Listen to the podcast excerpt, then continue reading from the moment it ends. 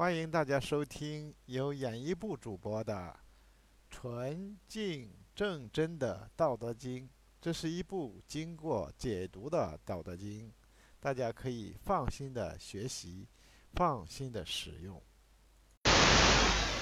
古之善为道者，非以明民，将以与之。民之难治，以其智多。故以智治国，国之贼；不以智治国，国之福。知此两者，以济世。常知济世，是谓玄德。玄德深矣，远矣，以物反矣，然后乃至大顺。古来善于为道的人。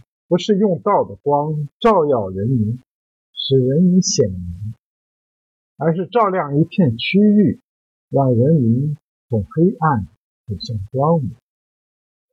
人民之所以难以治理，就是因为他们的领导者智慧太多，所以用智慧治国，那是国家的责任；不用智慧治国，那才是国家的福。知道这两件事，就可以说懂得了机事。机事啊，就是一种标准模式。常常知道标准模式啊，就叫做玄德。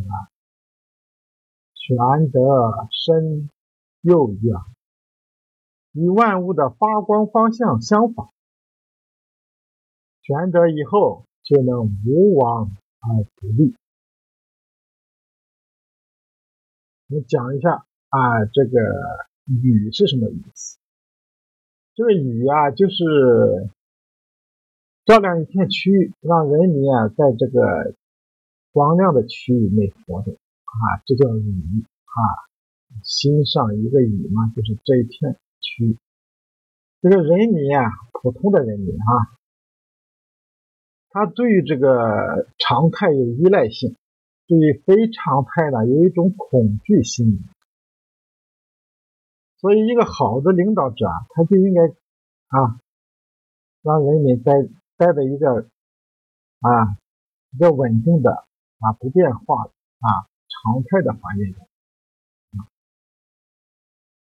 那这个叫做呃集市啊，集市就是啊经过。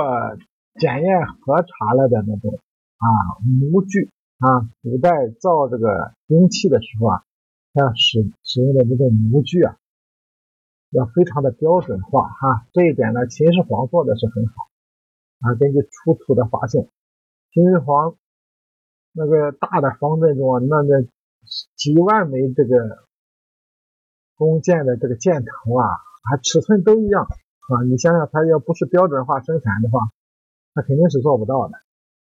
这个集市就是一种标准的模式啊。那是不是这样就够了呢？这个老子马上就提出了一个呃观点，就是玄德啊，就是你这些标准啊，都是玄给你带来的，就是玄带来的长嘛啊，就好比这个黑眼睛给你带来的是一样啊。就是这个旋啊，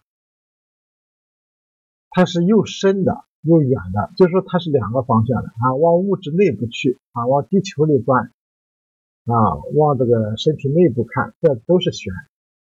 同时你在夜晚呢，看向北极星啊，看向这浩瀚的太空啊，它也是旋的，这叫玄德啊，就是说你只是。照亮一片区域，让人民在这个区域内活动啊，是不够的。你还要去探索那些未知的世界啊，这样才这样方面结合起来，才能立于不败之地啊。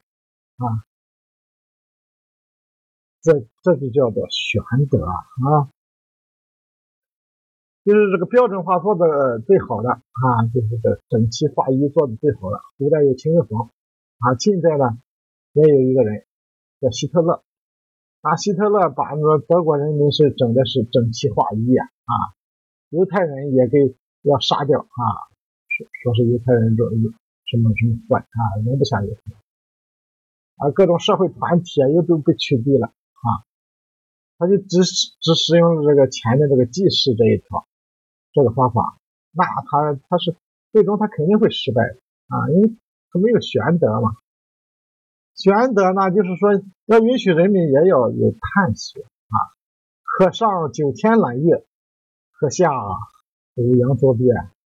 但是作为一个团队的领导者啊，你是不可能让这些人民都去捉鳖啊，分出一半去捉鳖，分出一半去揽月，那你你这个你你不用干别的，是吧？所以呢，要玄德和机势啊，要综合起来用啊。因为老子想的很全面，你只要你要看一半的话，那那你用起来肯定是这个团队就散了伙了，或者这这出去还能打仗肯定打不来啊！因因为你你没有探索啊，你不不，你像希特勒连犹太人都容不下，他后来怎么死的？还不是犹太人造的那原子弹把他那个帮干掉的，是不是？啊，一定要有济世，也要有玄德。啊，还能无往而不利啊！就是这个老子给定哈，你同时用济世，同时要用玄德，这两个一起用，你就能无往而不利，就是这么意思。